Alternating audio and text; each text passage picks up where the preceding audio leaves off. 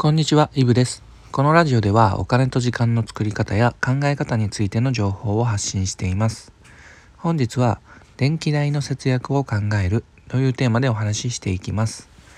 えー、今回から電気代の節約についての具体的な話をしていきたいと思います。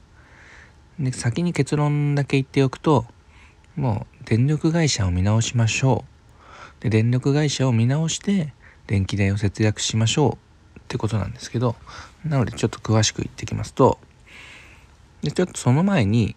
一般的にイメージされる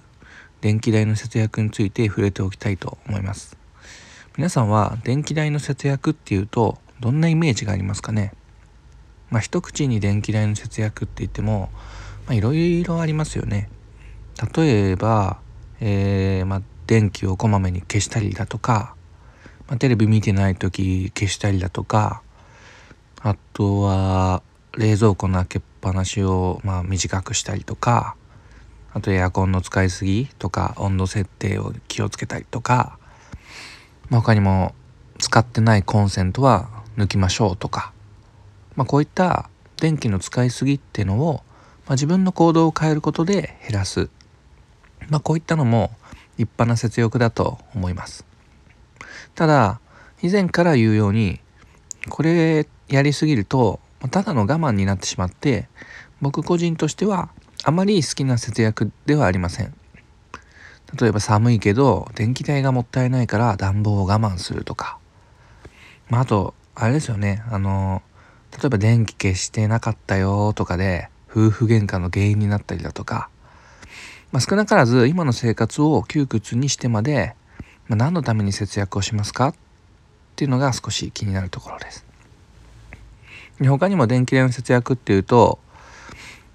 電気を例えば LED に変えたりとか、まあ、古い家電を省エネのものに買い替えたりとか、まあ、今の家電って昔と比べるとかなり省エネになってますから、まあ、それこそ十数年前の家電なんかをまだ使ってるよって場合には、まあ、これはかなり効果があるかもしれません。ただしこの場合は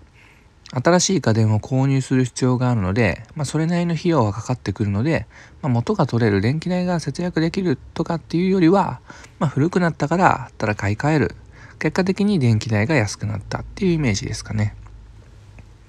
で今いろいろな電気代の節約方法っていうのを、まあ、ざっと挙げてきたんですけどやっぱりまず見直してほしいのは冒頭で言ったようにもう大元の電力会社です。もちろん細かい節電なんかが必要ないとは言わないですし僕自身もじゃあエアコンをガンガン使って電気もつけっぱなしかって言えば当然そんなことはないです。けれどこういった節約って、まあ、要するに今契約している電気料金のプラン。それがある前提で成り立つことですよね。じゃあもし今契約している電気料金のプラン自体がすでに高いものだとしたらどうですかね？実際まだ一度も電力会社を変更したことがないって方はまあ要するに大手の電力会社、えー、北海道電力だったり東北電力東京電力中部電力北陸電力関西電力四国電力中国電力九州電力沖縄電力、まあ、地方によっては違うと思うんですけども、まあ、こういった大きい電力会社と契約しているのであれば、まあ、正直高いんですよ。でほとんどの場合電力会社を乗り換えることで電気料金のプランっていうのが安くなりますもちろん全部が全部とは言わないですけども年間の電気代にして数千円から数万円以上節約できるなんて、まあ、ザラにありますでまあ最初の方に挙げた小さな節電っていうのはするのにこの根本の見直しをしない人が少なくありません。大元の電気料金のプランが安くなるってことは今までやっていたもうこの細かな節電の効果も当然より大きくなります。さらに電力会社を切り替えるっていうと少し抵抗がある人もいるかもしれないんですけど基本的には費用もかかりませんししかも一度変えてしまえば自分が何もしなくても勝手に毎年安くなるんです自分が何もしなくてもっていうのがミソだと思っていてまあ電力会社を切り替える作業は必要になるもののその後自分が何かをするかって言ったらしないんですよね。でこれこそ本当にするべき節約で生活の質はもちろん何も変わりません。必要なのは電気代に対するちょっとした知識と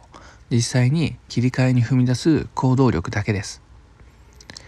確かに電気を消すとかエアコンを消すとかみたいに単純化って言われればそうじゃなくて電気代について、まあ、ある程度知って学ぶ必要があります。でもだからこそみんなやらないですし大きく節約ができるんです。内容についてはこのラジオを通してなるべく分かりやすく伝えていきます。で一度身につけてしまえば今後ずっと役に立ちますし